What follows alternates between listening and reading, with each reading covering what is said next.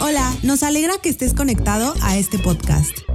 Somos Cultura Gospel y tenemos una sola misión, conocer a Jesús y darlo a conocer. Esperamos que este mensaje despierte tu fe y te acerque más a Dios. Disfrútalo.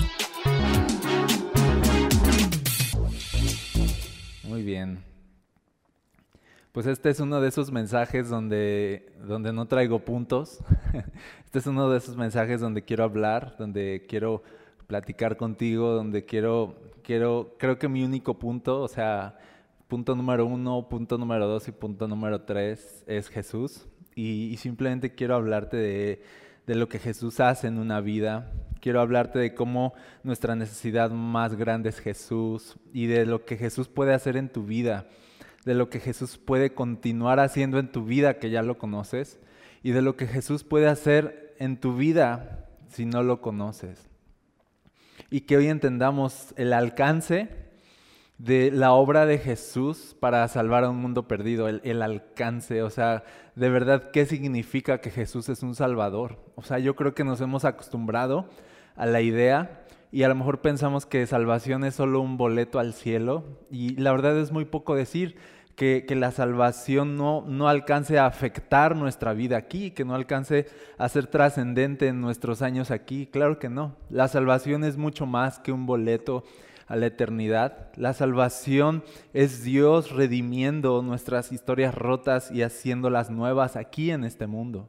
Es Dios mostrando su gracia, su bondad, su fidelidad a nosotros aquí en este tiempo tan pequeño, tan insignificante. Sí, yo, yo sé que, que, es demasiado poco el tiempo que estamos aquí y que somos demasiado pequeños, pero Dios no deja de ser grande y de ser amoroso y de mostrar su gloria en personas tan imperfectas como nosotros y nos da su salvación para que la probemos, para que la disfrutemos aquí, para que la comprobemos aquí, para que nunca digamos de dónde está Dios, sino de que siempre estemos conscientes de Dios está aquí en esto, Dios me está mostrando su amor en esto, Dios está mostrando su gracia en esto, veo a Dios trabajando en mi vida, veo a Dios operando a través de las circunstancias, veo a Dios cambiando mi corazón, veo a Dios moviéndose en mi vida, veo su salvación.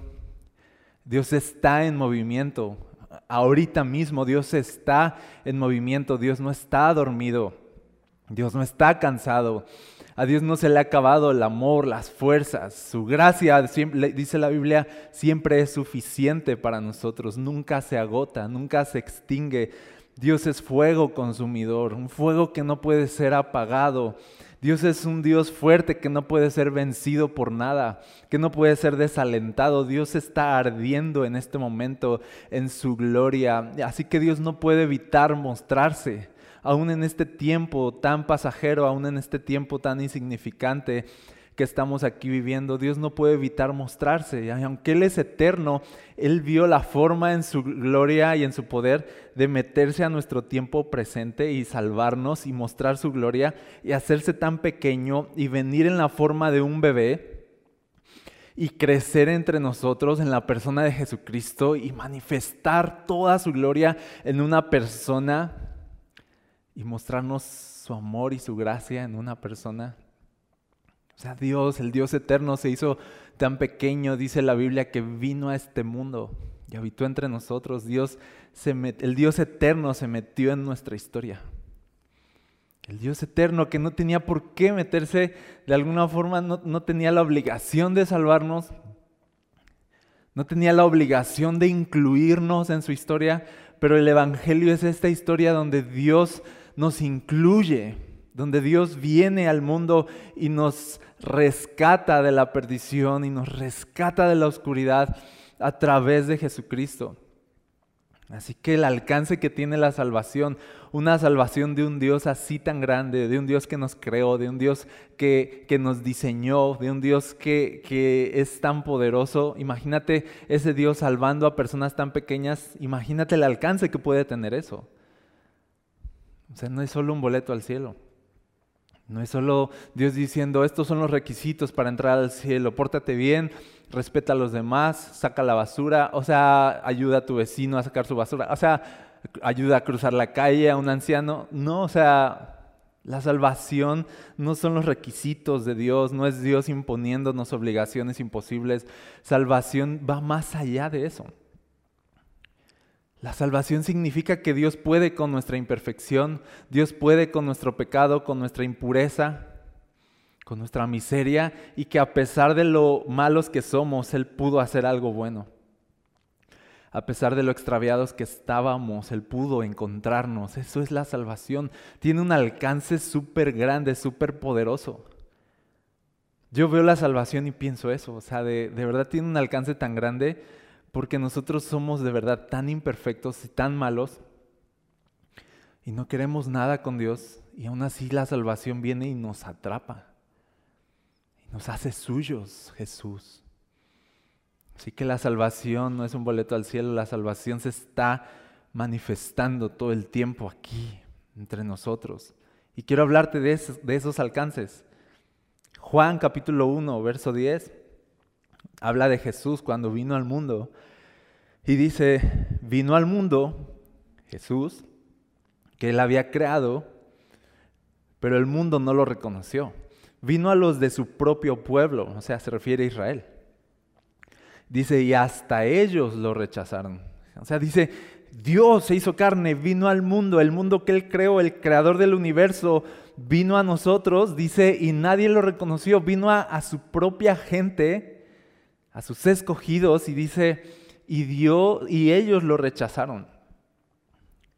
Los escogidos de Dios, el pueblo de Israel, rechazaron a Cristo, dice, lo rechazaron. Dice Juan en, en, su carta, dice, la luz vino al mundo, pero el mundo amó más las tinieblas que la luz. Amamos tanto el pecado, amamos tanto nuestra maldad, nuestra codicia nos tiene tan atrapados que cuando vimos la luz no la quisimos porque nos sentíamos tan seguros en nuestro pecado y no queríamos abandonarlo. Y Jesús fue esta luz tan, tan gloriosa, tan potente, que, nos asustó y entonces preferimos decir, eh, no queremos nada contigo, vete. Dice, el mundo rechazó a Jesús. Y no es nuevo eso. O sea, hoy, hoy en día seguimos rechazando a Jesús. Hay una negativa a aceptar a Jesús. Todavía Jesús es rechazado en el mundo. Todavía Jesús sigue siendo un Dios que el mundo no quiere. Pero Jesús sigue siendo salvación todavía, aunque el mundo no lo quiera. Jesús sigue siendo salvación para un mundo perdido. Jesús sigue eh, insistiendo en salvar a un mundo que insiste en esconderse, que insiste en rechazarlo. Jesús sigue buscando a un mundo que sigue escondiéndose, pero de todas maneras lo sigue haciendo. Jesús sigue salvando. Así que este texto nos recuerda eso, de Jesús vino a un mundo que no lo quería, pero de todas maneras Jesús vino. Jesús vino a amar a un mundo que no lo quería y a salvar a un mundo que no lo quería. Y Jesús salvó a un mundo a pesar de que el mundo no pidió ser salvado. Jesús, el alcance de la salvación e, es, depende totalmente de Dios y de quién es Él. A pesar de que el mundo no quiera a Dios, Dios sí quiere al mundo y ni modo. Y Él nos va a salvar, aunque no queramos. Y sigue diciendo, pero todos los que creyeron en Él y lo recibieron, les dio el derecho de llegar a ser hijos de Dios. Ellos nacen de nuevo, no mediante un nacimiento físico como resultado de la pasión o de la iniciativa humana, sino por medio de un nacimiento que proviene de Dios. Fíjate el contraste. Primero está hablando de los que lo rechazaron, de los que amaron más las tinieblas, y está hablando de este mundo, de estas personas que se esconden todo el tiempo de Dios, que quieren permanecer ocultas, no quieren ser salvadas. Y luego habla de los que sí lo aceptaron a Jesús, de los que sí creyeron en Él. Dice, los que creyeron en Él, los que lo recibieron, algo les sucedió. Algo les pasó a estas personas diferente. No es de los que se inscribieron en su curso, los que se pasaron a su religión. No es eso. Sino dice, los que creyeron en Él y los recibieron, les sucedió un milagro en sus vidas. Cambió todo su mundo cuando ellos creyeron en, en Jesús. Número uno, dice, les dio el derecho de llegar a ser hijos de Dios, les dio una identidad de hijos. A personas que no eran nada, de pronto se convirtieron en herederos de Dios, herederos de sus promesas, herederos de su gracia, de sus bendiciones, de vida eterna. Dice a estas personas que creyeron en Jesús y abrazaron a la fe en Jesús, algo les sucedió, llegaron a ser hijos de Dios. Dice, nacieron de nuevo. Dice, no, no, no fue un nacimiento físico, no fue una iniciativa humana, dice, sino es un nacimiento que proviene de Dios. Otra versión dice que, que nacieron de Dios. Nacieron de Dios. Imagínate eso, es como hablar de una nueva estirpe, una nueva humanidad. En medio de este mundo caído, de pronto empieza a haber personas nuevas, regeneradas en su interior, porque creyeron en un Dios bueno, que los quería salvar. Engendrados de Dios, los nacidos de Dios. Eso es la salvación. No es los, los que se pasaron a una religión, sino los que fueron transformados en su interior y recibieron el Espíritu Santo. Y yo lo que quiero decirte a ti hoy y que resuene así en tus seres lo que tú necesitas es esta salvación ocurriéndote. Lo que más el mundo necesita es esta salvación. Lo que más quería Dios darle al mundo era esta salvación, esta transformación, esta experiencia de nacer de nuevo, este soplo de vida que es el Espíritu Santo fluyendo en nosotros. Esto es real, esta es la salvación. Jesús es una salvación así tan grande, tan trascendente, que transforma el interior. No, Jesús no es un nuevo gusto que adquieres. Salvación no es eso, experimentar salvación es experimentar a Dios mismo. Es una nueva vida, dice aquí, es un nuevo nacimiento, es transformación. Jesús no es algo que te gusta solamente, es algo que te atrapa. Y de verdad te atrapa porque Jesús puede salvar a personas que no quieren nada con Él. ¿Te das cuenta? Yo, no quería nada con Dios. Tú querías hablar con Dios. Tú tampoco querías nada con Dios. De todas maneras, Él te salvó. La salvación puede salvar a personas que no quieren ser salvadas. La salvación puede salvar a personas indiferentes. La salvación puede salvar a personas imperfectas, pecadoras. Así es la salvación. Te atrapa, te llena, te completa te abraza, te redefine, te da propósito, cubre tu vida, hace que toda tu vida de pronto dé un giro y ahora todo se trate de Jesús y tú estés bien con eso. Te sientas tan pleno, tan completo transformado, con una nueva manera de pensar y una nueva manera de ver el mundo. Sientes que de pronto de verdad has nacido de nuevo y has experimentado algo que nunca habías experimentado en toda tu vida a Dios. Y esa es la salvación. Y si tú estás escuchando esto y no conoces a Jesús, quiero decirte, eso es lo que Jesús quiere darte, salvación. Otra forma en que conocemos a Jesús no solo como Salvador, esta palabra salvación la tenemos muy, muy presente, pero hay otra forma de decirlo y, es la palabra que voy a empezar a usar a partir de ahorita, que es redención. A mí me gusta mucho esa palabra. Redención. Y déjame, déjame platicarte los alcances que tiene la redención, lo que Jesús hace en una vida. Si tú buscas en el diccionario redención, fíjate lo que dice. Dice, librar a una persona de una obligación, de un dolor o de una situación penosa. Dice, conseguir la libertad de una persona o sacarla de la esclavitud mediante el pago de un precio. Y dice más adelante, el verbo permite referirse a la acción de liberar a alguien de un sufrimiento o de un castigo. También puede utilizarse para hacer referencia al hecho de adquirir o recuperar algo que se había perdido. Redención. Yo creo que, que, Jesús es redención. Jesús es todo esto. Es alguien que nos redimió de la esclavitud. Redención. Es alguien que pagó un precio para librarnos de nuestros pecados en la cruz. Redención nos libró de una obligación, la obligación de tener que pagar por nuestros errores, Él los pagó. Nos libró de un dolor, nos libró de la muerte eterna, nos libró de nuestra maldad. Nos libró de un sufrimiento, de un castigo y lo tomó Él. Y al final dice aquí, recuperar algo que se había perdido. Jesús es redención porque Jesús nos recupera.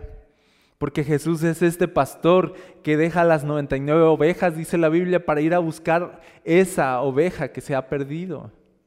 Jesús es redención.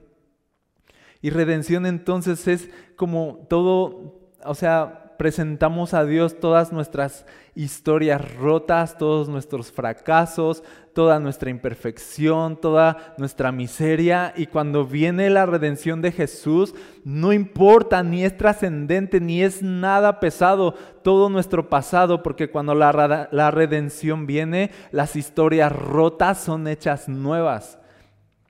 No importa qué tan rota pueda estar tu historia, cuando llega la redención de Jesús, Jesús puede escribir una nueva historia. Redención es eso. Experimentar redención es, gente rota hecha nueva. Es gente imperfecta usada de manera perfecta por un Dios perfecto. Pero ¿sabes qué? Todo el tiempo estamos en búsqueda de la vida fácil. O sea, curiosamente, todo el tiempo estamos tratando de evitar conflicto, de evitar de alguna forma fallar o equivocarnos, no nos gusta ensuciarnos. Estamos buscando esta vida donde no hay contratiempos, donde no hay circunstancias difíciles ni adversidades, donde no hay oposición, donde todo luce bien. Y pensamos que Dios tiene también esta agenda de que Dios quiere darnos una vida fácil, sin oposición, sin adversidad, pero no es así. Atravesaremos adversidad. ¿Ya te diste cuenta de eso? Tendremos oposición, experimentaremos dolor, sufriremos. Personas nos fallarán, nosotros fallaremos, amigos nos abandonarán, seremos quebrantados, va a doler, será difícil. Vamos a enfrentar cosas que no quisiéramos enfrentar. Tendremos enemigos. A veces vamos a salir heridos en este mundo. A veces lloraremos, a veces estaremos bien frustrados, a veces un día de buenas a primeras nos levantaremos y nos vamos a sentir todos extraviados y de, pronto vamos a tener estos días donde parece que nada tiene sentido. ¿Sabes por qué? Porque la vida es así de oscura. No todo el tiempo vas a estar animado, a veces vas a estar pensando mal, a veces fallarás, a veces caerás. Y así es la vida.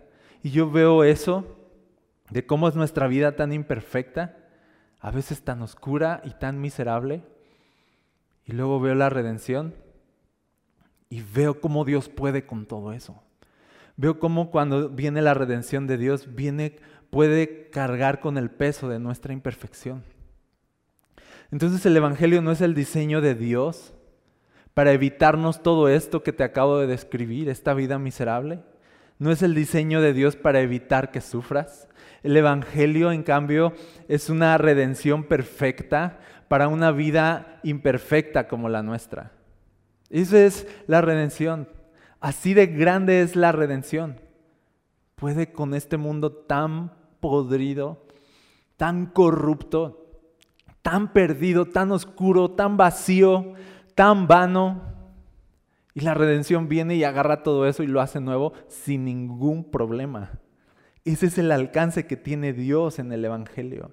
Entonces el Evangelio existe, fíjate bien, existe para encontrarse con nuestra imperfección y redimirnos de todas formas. El Evangelio existe para encontrarse con nuestra miseria y redimirnos a pesar de nuestra miseria. Al Evangelio, a Jesús como redentor no le estorba tu vida rota, no le estorba tu pasado, tu pecado, tu maldad. Cuando Él te redime, Él toma todo eso y lo hace nuevo. Y ya no importa más quién fuiste. Eso es redención. Dice gente nueva, gente renovada. ¿Quién no quiere eso? Nacer de nuevo, ser hechos nuevas personas, eso es redención. Es Dios encontrándose con nuestra imperfección de frente y no tener ningún problema para hacer algo nuevo con todo eso. El Evangelio es eso, redención es eso, es la gracia transformadora de Cristo que nos abraza en nuestra miseria y nos da propósito a pesar de ella. ¿Qué quiere Dios darle al mundo? ¿Qué es lo que más quiere Dios darle al mundo? Redención. ¿Por qué? Porque el mundo está perdido, porque estamos extraviados, porque estamos quebrados.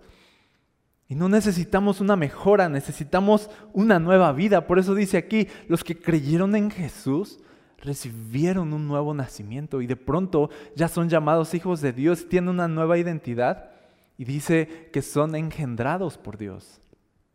Imagínate eso, ahora nacieron de Dios. Entonces Jesús redimiendo no es Jesús pasándonos a una religión nada más. Jesús redimiendo no es decir de, ah, yo era eh, antes budista y ahora voy a la iglesia. O sea, yo era católico y ya no. Ahora yo tenía imágenes y ya no las tengo. O sea, eso es, eso es poco decir. O sea, no se trata de cambiar de opinión. Redención no es cambiar de opinión. No es de Dios me hizo cambiar de opinión. No, redención es Dios me transformó. Dios me pasó encima. Dios pudo conmigo. Dios pudo conmigo, me venció. Y luché con él y me negué a él y lo negué y, no quería nada con él y le cerré la puerta en la cara varias veces y me hice como el que no oía cuando él me llamaba y él tocaba, pero redención vino y me transformó y me hizo una nueva persona. Y ahora quiero estar con Jesús y ahora amo a Jesús y ahora amo las cosas que Jesús ama. Eso es ser transformado, tiene un impacto mucho más grande. Es un milagro en nuestro corazón.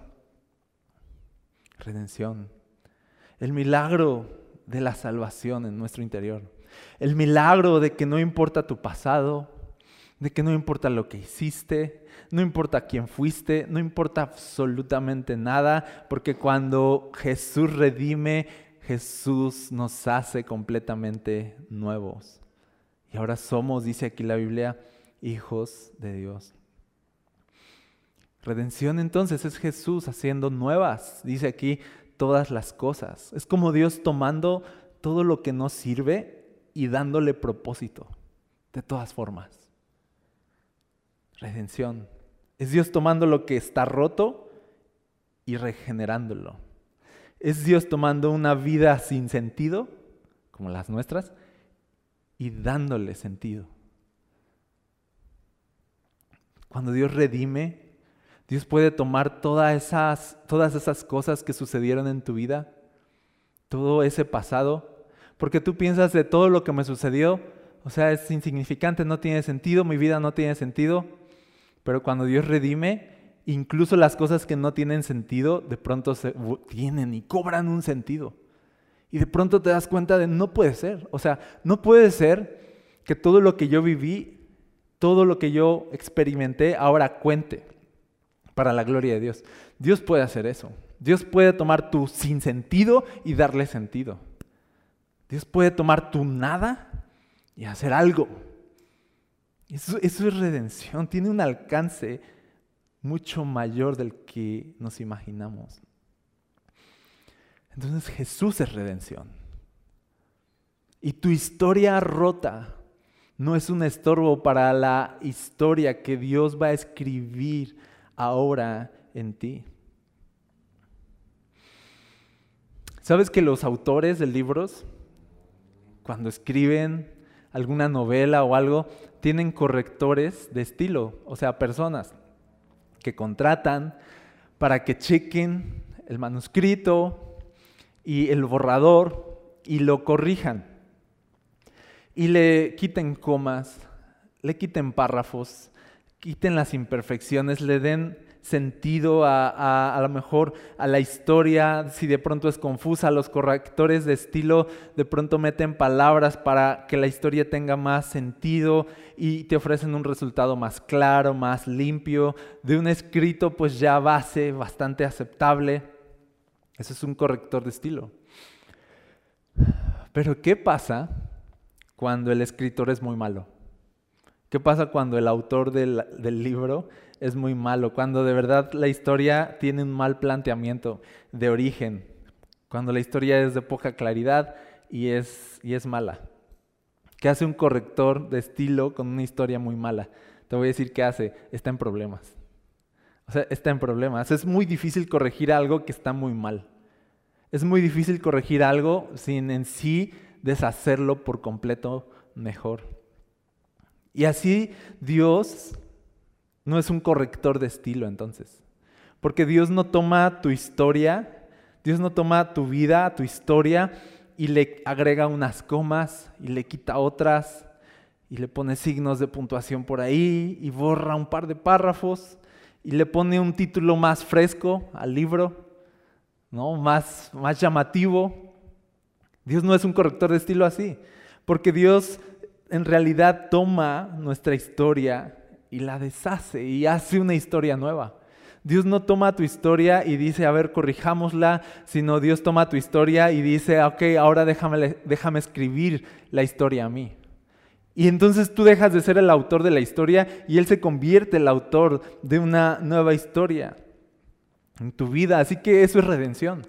Redención no es corrigiendo, Dios corrigiendo cosas en tu vida. Redención es Dios tomando tu historia que es muy mala, que parece que no tiene sentido, tiene un mal planteamiento, de verdad no se va a vender.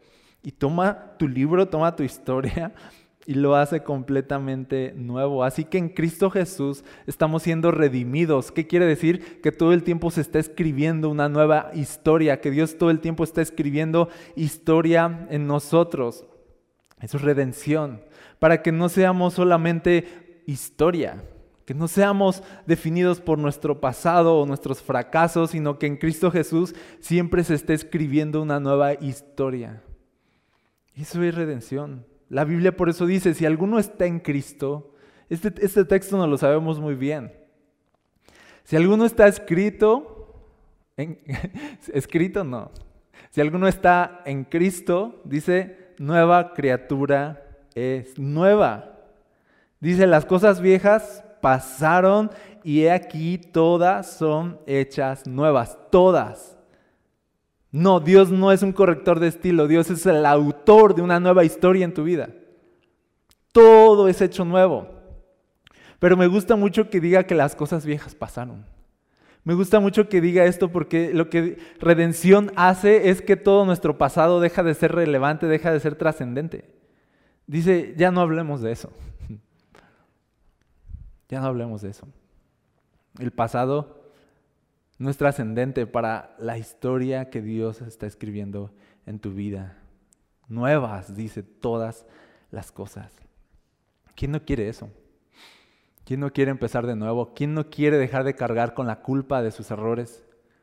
¿Quién no quiere dejar de cargar con la vergüenza de su pasado?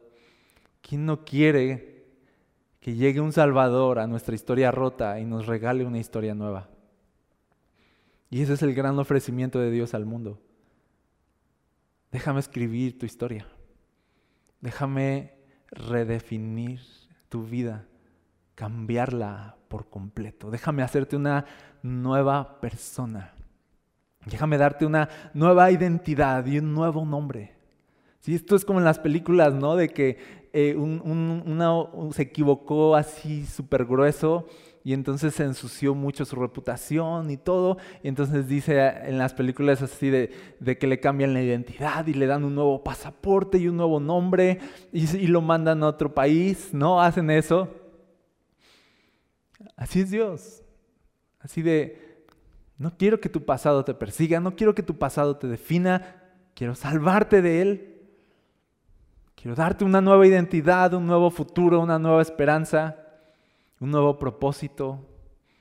Que seas mi hijo ahora. Eso es redención. Dice, todas las cosas son hechas nuevas.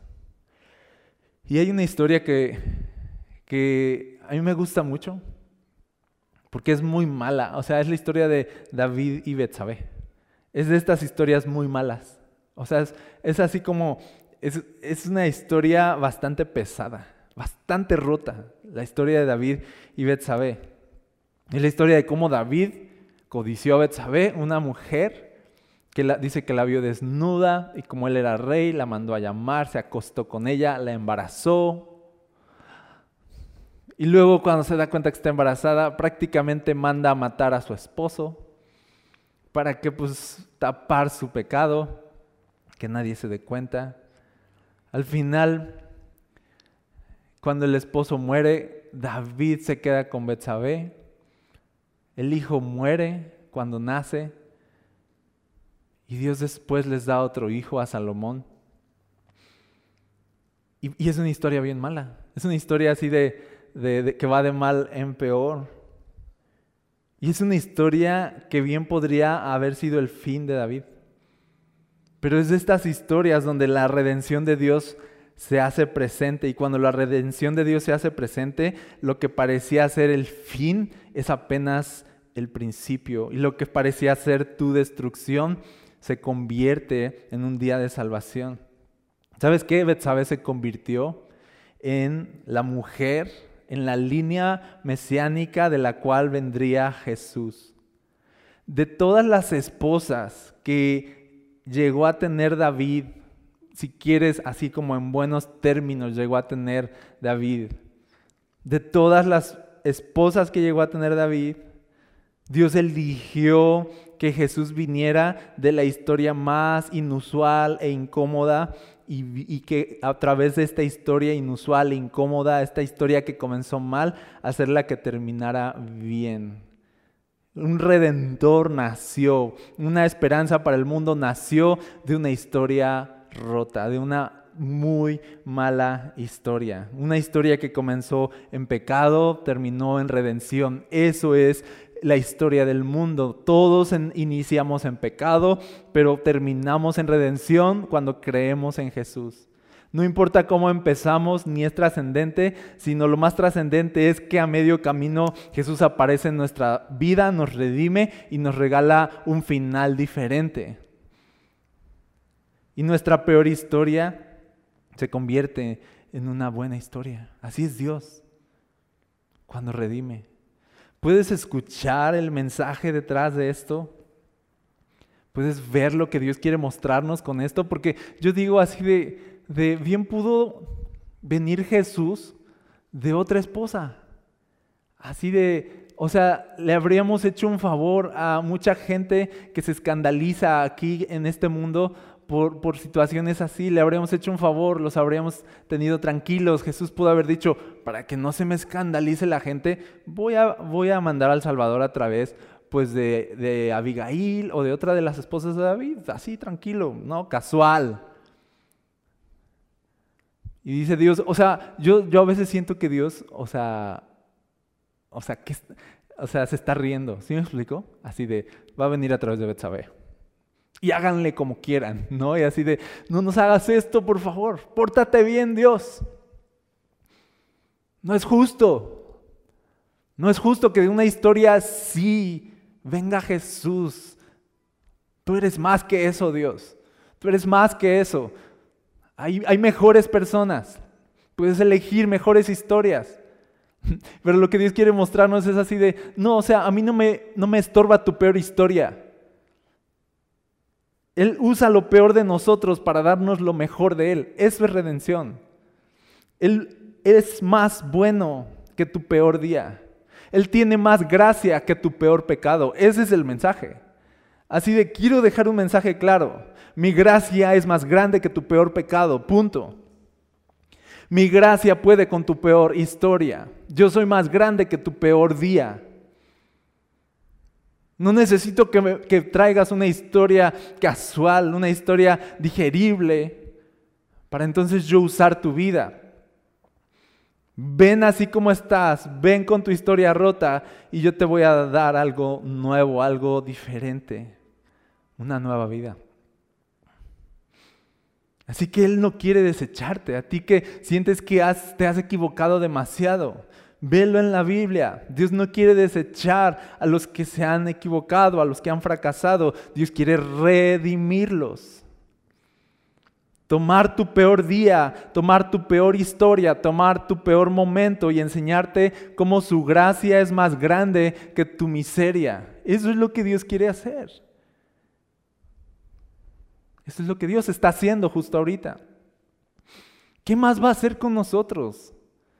O sea, miremos alrededor, miremos lo que somos. No somos gran cosa. ¿Qué podemos esperar que Dios haga con nosotros? ¿Que nos felicite? que nos aplauda, que se sienta orgulloso de nosotros o que nos salve con su gracia o que siga extendiendo por favor su misericordia un día más.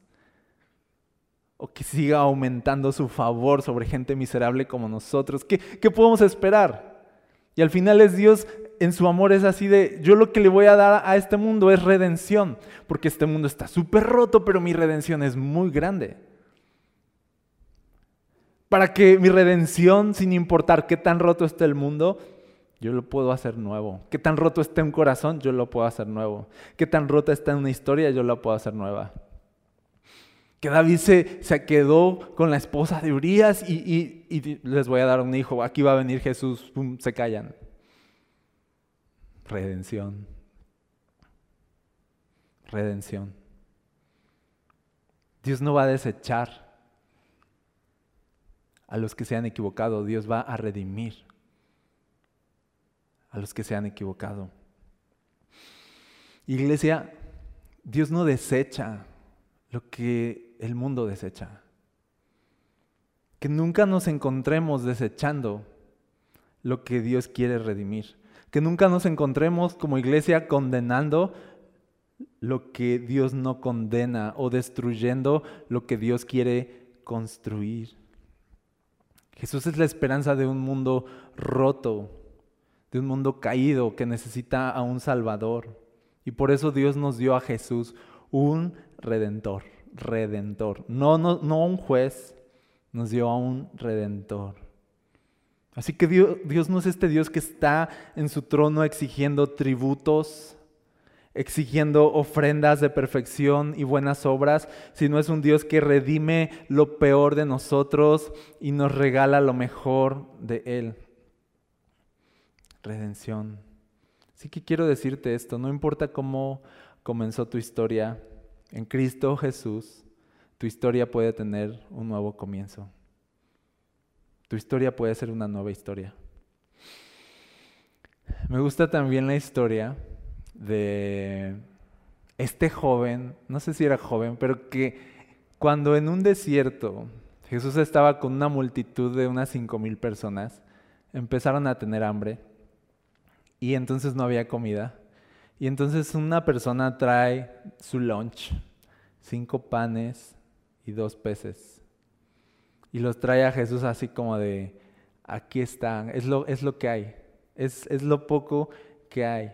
Y Jesús toma esos cinco panes y dos peces y alimenta a una multitud. Y, y, pensaba en esta historia y pensaba cómo se parece mucho a la historia de redención, de lo que estamos hablando. De cómo redención es Dios llenando de propósito lo poco que te queda, lo poco que eres. Es Dios multiplicando lo poco que tienes. Es Jesús tomando las pocas fuerzas que te quedan para mostrar su poder en ti. Redención no es solo un momento que te ocurre cuando conociste a Jesús, sino es algo que te está constantemente ocurriendo cuando se te acaban las fuerzas y el poder de Dios se manifiesta en ti. Cuando nada más te quedan cinco panes y dos peces y Dios con eso tampoco en su poder salvador, en su salvación, redención, operando dentro de nosotros, en su poder Permite que eso poco que somos alcance para mucho. Eso es redención. Jesús tomando lo poco y haciendo mucho.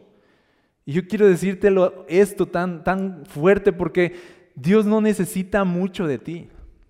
Dios solo necesita lo poco de ti. Lo poco de ti es que simplemente vengas y te rindas a Él con lo poco que te queda, con lo poco que eres. Trae tu vida a Jesús así como está y Él va a hacer de lo poco mucho más de lo que imaginas. Es, eso es redención.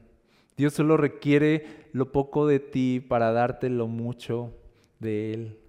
Así. Me gusta mucho esta palabra entonces, la estuve pensando por semanas. Redención. Pienso en redención y, y pienso en Dios se encarga. Pienso en redención y, es, y pienso en de cuando no me alcanza, no importa, Dios se encarga. Cuando tengo poco, no importa, Dios se encarga. Cuando soy insuficiente, cuando no tengo lo suficiente, no importa, redención, Dios se encarga. Cuando estoy vacío, no importa, redención, Dios llena mi vacío. Cuando no tengo fuerza, no importa, redención. Dios multiplica mis fuerzas, Dios hace que alcance.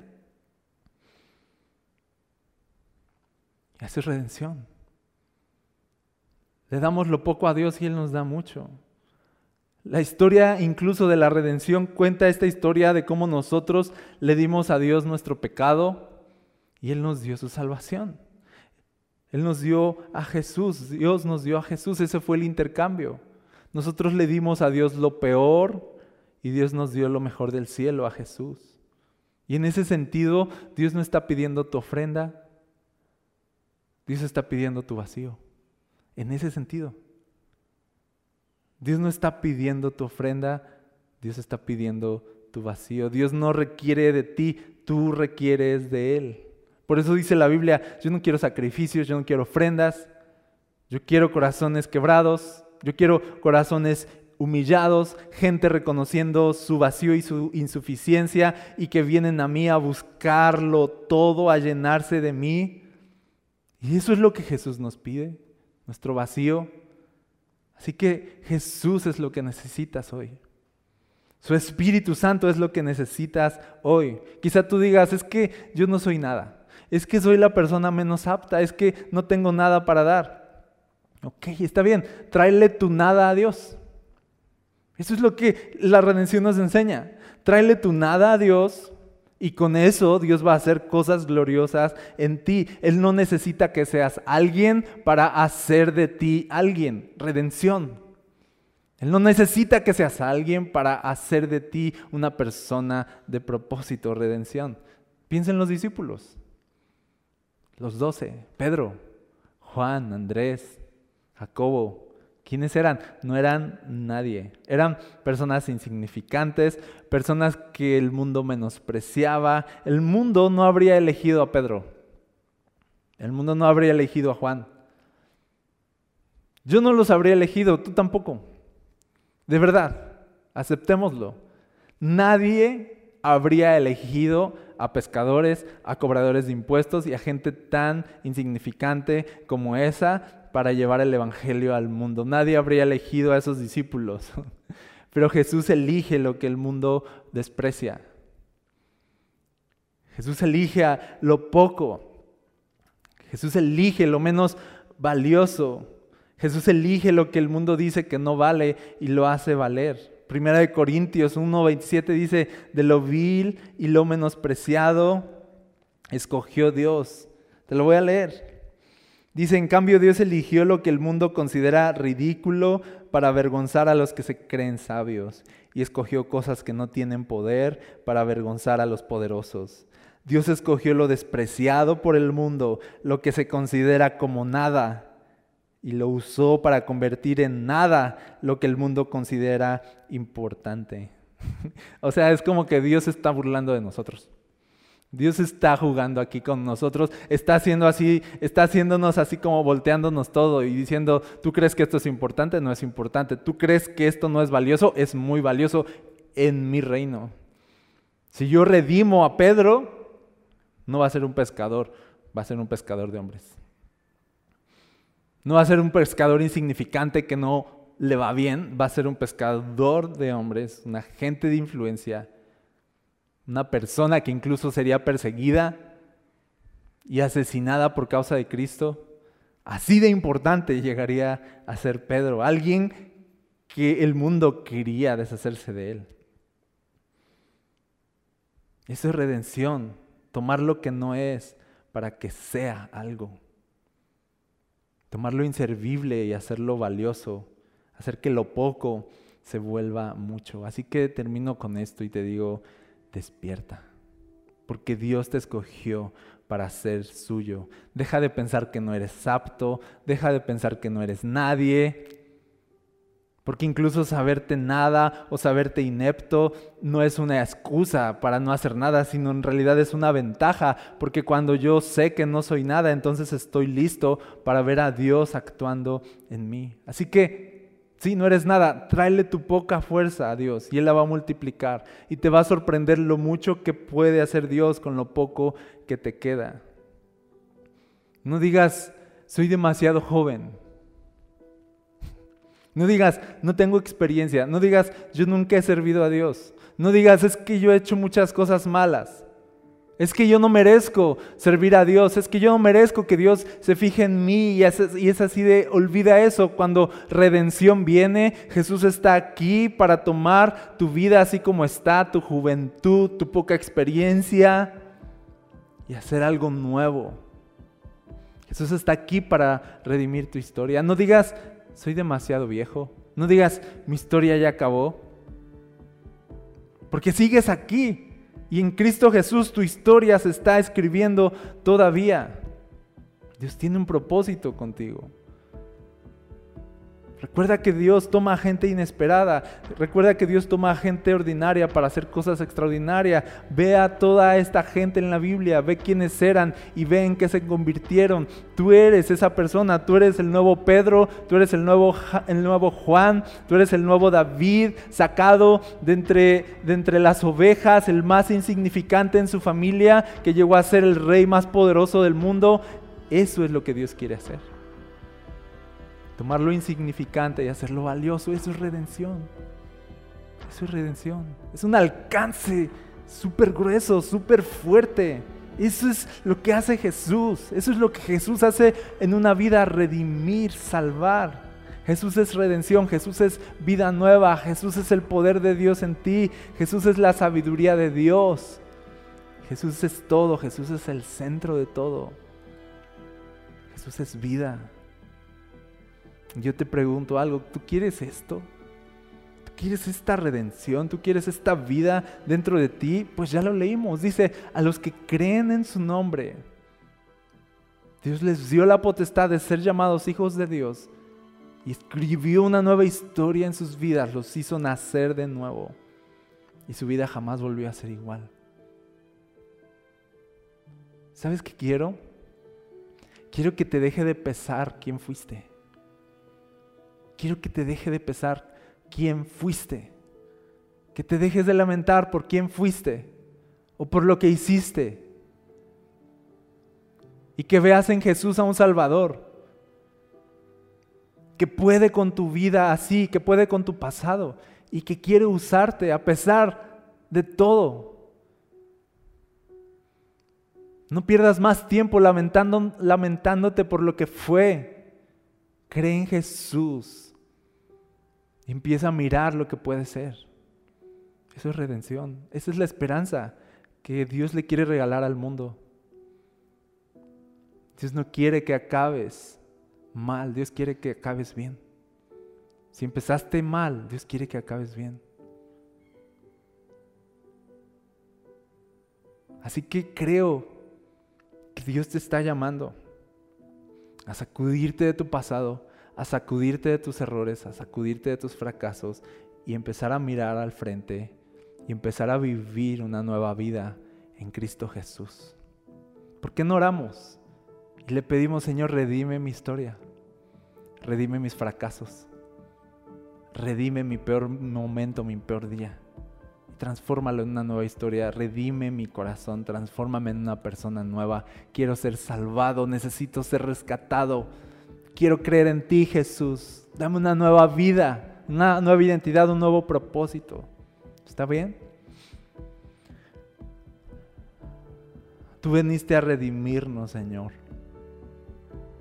No veniste a exigirnos nada, veniste a salvarnos, porque ¿qué nos podías exigir o qué nos podías pedir? Si no somos nada ni tenemos nada. Lo único que alcanzamos a hacer es admitirlo, reconocerlo, que no tenemos nada, que no somos lo suficiente. Pero te traemos a ti nuestra nada, te traemos a ti nuestro vacío, te traemos a ti nuestro pecado, te traemos a ti nuestra historia rota, te traemos lo peor de nosotros. No, no, no estamos tratando de impresionarte, estamos tratando, Señor, de que simplemente nos veas y tengas misericordia de nosotros. Ten misericordia, Jesús, y sálvanos. Si hay personas, Señor, escuchando esto que necesitan ser salvadas, salva Jesús. Redime Jesús. Transforma sus vidas. Hazlos nacer de nuevo. Si hay personas escuchando esto y están poniendo su esperanza en ti, transfórmalos en nuevas personas a partir de hoy, Señor. Haz ese milagro de redención en sus vidas, para que ya deje de ser tan trascendente su pasado. Dales un nuevo nombre, un nuevo propósito, Jesús. Una nueva vida.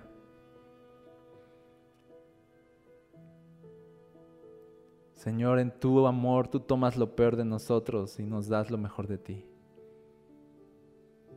Señor, que así caminemos el resto de nuestros días, entendiendo que de ti bebemos, de ti comemos, de ti tomamos todo lo que no somos y todo lo que nos falta, entendiendo que no somos nada, pero tú eres todo.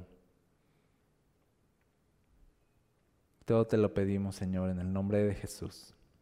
Amén. Gracias por conectar con nosotros. Si deseas más contenido como este, encuéntranos como Cultura Gospel en redes sociales o visita nuestro sitio web culturagospel.com.mx. Oramos que en donde quiera que estés, Dios siga trayendo ánimo y esperanza a tu corazón.